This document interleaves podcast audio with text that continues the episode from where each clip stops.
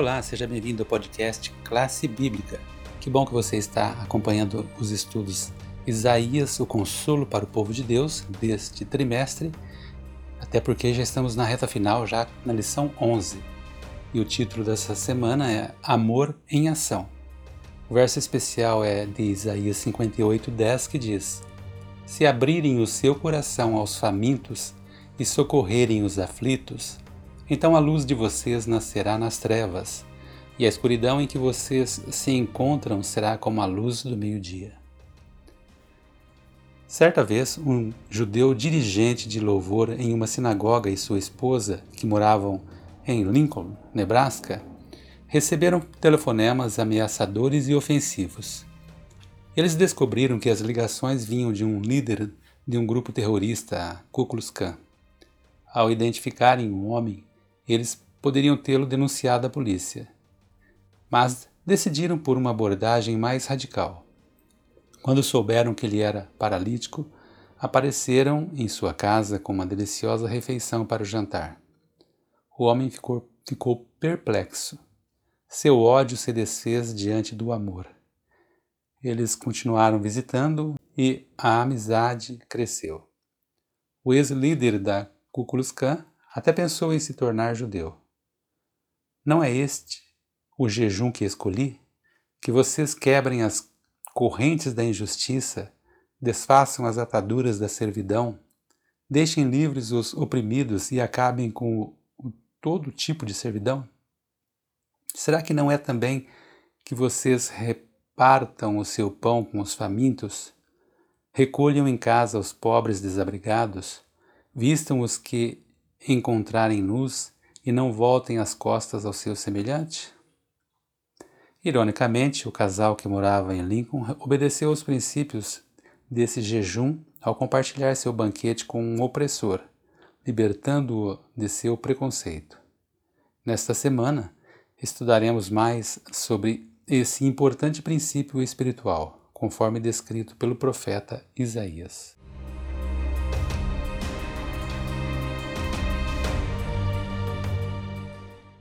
Olá, ouvinte do podcast. Meu nome é Daniel e vamos para mais um estudo. Hoje é domingo, dia 7 de março, e o tema da lição é Comprar de graça. O nosso estudo ele está baseado em Isaías. É importante que você leia Isaías 55, do 1 ao 7, para entender melhor essa lição. Bem, na primeira pergunta aqui, está bem assim, ó. Ah, todos vocês que têm sede, venham às águas, e vocês que não têm dinheiro, venham, comprem e comam. Então, qual é a contradição aqui? Vou repetir, leia lá em Isaías 55, especificamente aqui no, no versículo 1. Ok? Então, imagine só que você tenha pegado alguns alimentos e anunciado na rua de uma cidade grande aos famintos ali dizendo assim: ó, Ei, vocês que não têm dinheiro, venham, comprem e comam.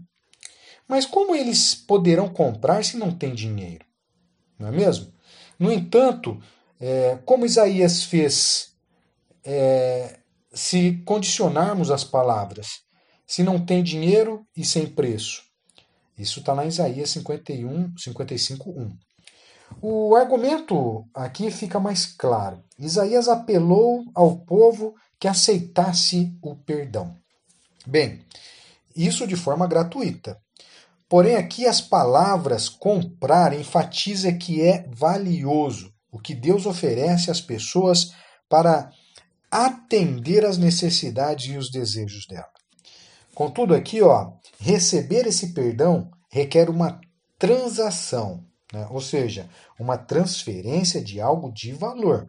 Então, olha aqui, ó. Deus oferece gratuitamente o perdão no âmbito de uma restaurada relação de aliança com o seu povo. É, mas não porque esse perdão foi gratuito para ele. O Senhor aqui comprovou pelo preço terrível de sangue de seu servo, embora seja gratuito para nós. Esse perdão teve um custo enorme para Deus, conforme nós sabemos muito bem. Bom, em Isaías, quando lemos, né, lá resumiu o Evangelho no Antigo Testamento, que é o mesmo do Novo Testamento.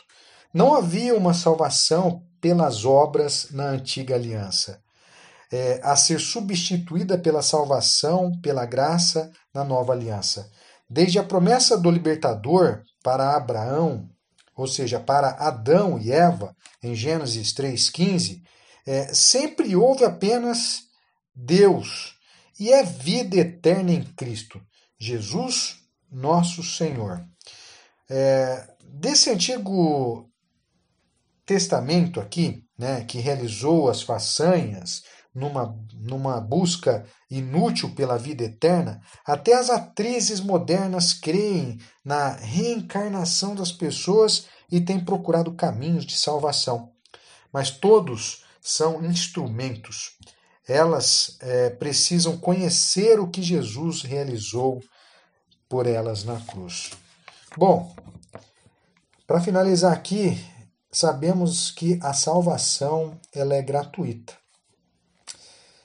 Mas não há nada que possamos fazer para mantê-la. Nossas obras jamais serão boas ou suficiente para nos salvar. No entanto, a salvação pode custar tudo. O que isso significa para você?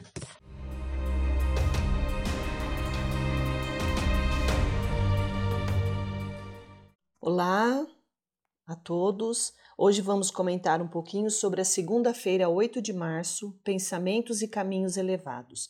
O nosso texto base está em Isaías capítulo 55, versos 6 a 13. Deus disse que seus pensamentos e caminhos são mais elevados que os nossos. O que isso quer dizer? Isso significa que Deus não vê como nós vemos e Deus não pensa como nós. Deus, o Criador do universo, no qual até as coisas mais simples contêm mistérios, e a nossa mente não pode entender, é um Deus cujo caminho estão além do que podemos sequer começar a compreender. Portanto, diante do conhecimento de sua infinita superioridade, para nós deveria ser mais fácil receber com humildade a sua ajuda. Isaías capítulo 55, do verso 6 a 9, diz que o Senhor diz o Senhor que seus caminhos e pensamentos são mais altos do que nós podemos imaginar. E no contexto dessas palavras, por que, que a gente tem tanta dificuldade de entender isso? De todos os grandes mistérios do universo, certamente o maior de todos é o plano da salvação. Um mistério que mal podemos começar a entender. Efésios capítulo 6, 19 nos diz isso.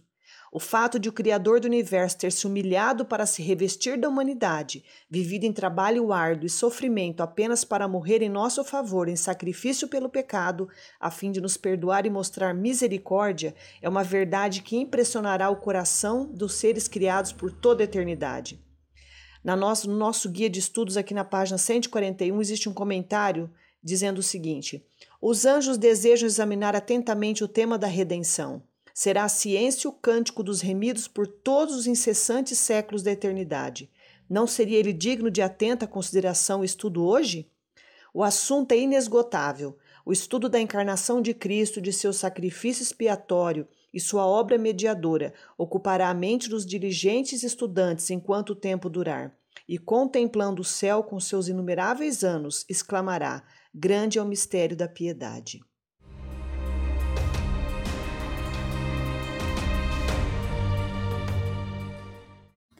Olá, seja bem-vindo aí na continuidade dos nossos estudos dessa semana. Agora com o estudo de terça, 9 de março. Companheiros de jejum. Está lá em Isaías 58, de 1 a 8, o texto para o dia de hoje. Qual é o jejum referido em Isaías 58, 3? É a sexta pergunta da semana. Esse jejum deve ser o jejum do dia da expiação o único jejum ordenado por Deus.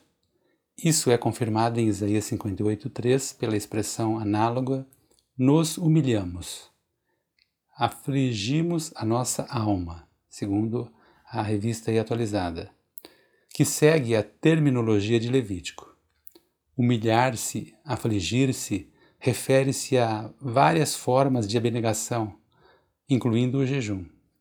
O contexto do dia da expiação explica o mandamento de Deus.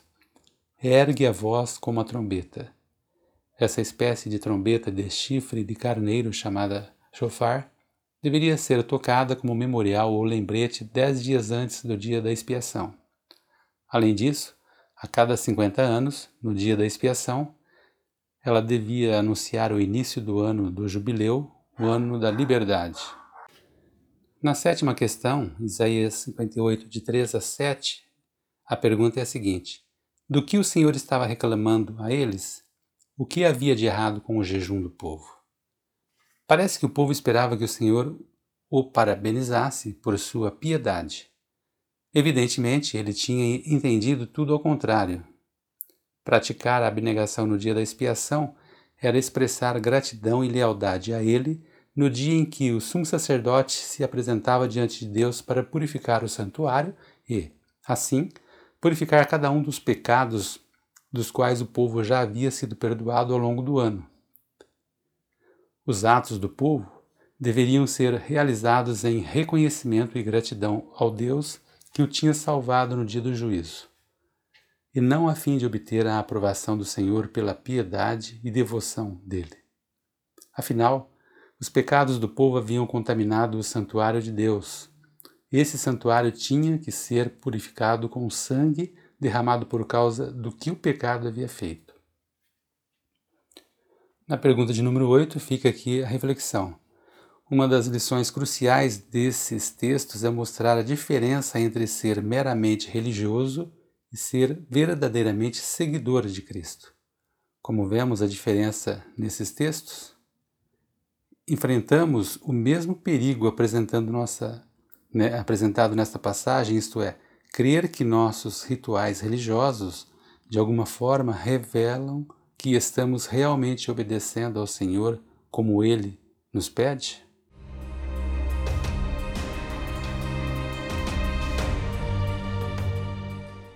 Olá, ouvinte do podcast. Hoje é quarta-feira, dia 10 de março. O título da nossa lição de hoje é Jejum para contendas. E o texto base para o nosso estudo está em Isaías. É importante que você leia Isaías 58, de 1 a 12. Muito bem. Dez dias após o toque da trombeta ter lembrado o povo de Deus que o Senhor era aclamado seu rei, no dia da expiação, quando a humildade da nação, por meio de sua abnegação, devia confirmar sua lealdade a ele como rei.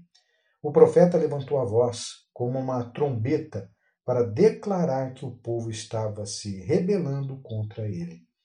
Bem, Leia Isaías 58. Contudo, aqui qualquer um pode ser religioso e passar por rituais religiosos. Mesmo os, rituais certos, na hora certa, com todas as fórmulas corretas. Mas o Senhor não deseja apenas isso. Examine a vida de Jesus. Por mais fiel que ele tenha sido aos rituais religiosos de seu tempo, os escritores dos evangelhos se concentram muito mais em seus atos de misericórdia, como cura, é, alimentação e perdão aos necessitados, do que em sua fidelidade aos rituais. O Senhor busca uma igreja, um povo que pregue a verdade ao mundo, mas o que mais atrai as pessoas à verdade, como ela é em Jesus. Bem, o que atrai é a estrita adesão às leis alimentares ou a disposição para ajudar os famintos? Ou descanso estrito no sábado ou disposição para gastar o seu tempo e energia ajudando os necessitados? É muito importante esse tema.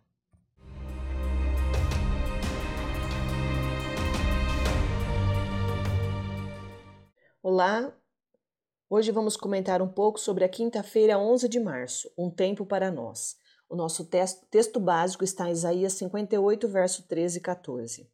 Isaías discutiu um pouquinho aqui sobre o sábado, mas existe uma relação e o que isso tem a ver com o contexto do dia da expiação dos versos anteriores. Aqui no, no, capítulo 58, de 13 a 14, nos diz que, porque assim como no jejum, o princípio do sábado é o fazer com alegria a vontade de Deus e não a nossa. O dia da expiação anual era um sábado cerimonial, E esse sábado especial era como o sábado semanal, em que era proibido todo tipo de trabalho. Portanto, conforme reconhecida pelos pioneiros adventistas do sétimo dia, a regra de que o período de descanso do dia da expiação durava de uma tarde a outra nos informa que ocorre o mesmo em relação ao sábado semanal. Semelhantemente, embora o contexto primário aqui de Isaías 58, 13 e 14 seja o sábado cerimonial do dia da expiação, sua mensagem também se aplica ao sábado semanal. Isaías 58,13 nos diz algumas características de como deve ser o dia de sábado, como podemos tornar nossa experiência sabática parecida com o ideal apresentado nesse verso. E além disso, ao pensarmos o que o sábado, o que o sábado nos representa, por que ele deveria ter as características descritas no texto de Isaías 58,13? Muito bem, o sábado deve ser um dia prazeroso. Devemos buscar os interesses de Deus e dos outros nesse dia. Isaías 58 trata de três temas principais: abnegação, bondade social e o sábado. Qual é a relação entre eles? Primeiramente, os três temas envolvem concentração em Deus, em suas prioridades e o reconhecimento da nossa dependência dele. Em segundo lugar, ao realizar essas três coisas, o ser humano busca a santidade ao imitar a Deus. Isso está em Levíticos 19, verso 2, que na forma de Cristo se humilhou Filipenses 2:8 e demonstrou bondade abnegada, João 3:16. Cessou o trabalho no sábado no fim da semana da criação, Gênesis capítulo 2, verso 2 e 3 e Êxodo verso capítulo 20, verso 11.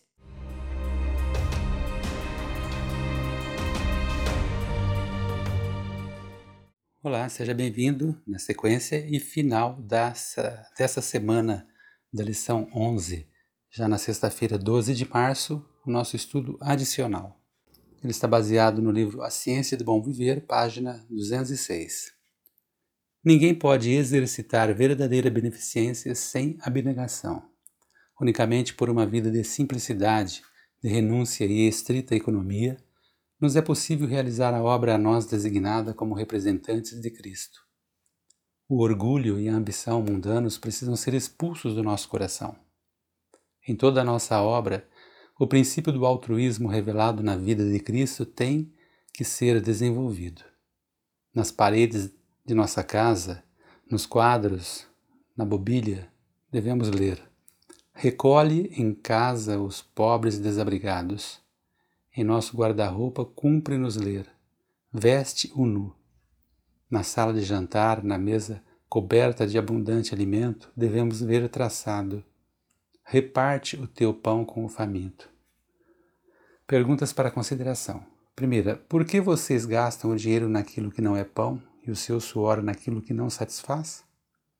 Estamos trabalhando por algo que não satisfaz? É fácil cair nessa armadilha? A segunda questão. Se a abnegação, a bondade e o sábado eram importantes no dia da expiação, serão importantes também no dia da expiação do fim dos tempos, quando a trombeta do jubileu sinalizará a libertação na volta de Cristo? Terceira questão. O que Isaías quis dizer dizer que devemos deixar de fazer nossa vontade no sábado, mas ao mesmo tempo devemos chamar o sábado de meu prazer? Como fazer as duas coisas? E o resumo final da lição em Isaías 55 e 58, o profeta exortou o povo a abandonar seus pensamentos e caminhos e voltar a Deus, cujo ideal para a felicidade dele era muito superior ao do próprio povo.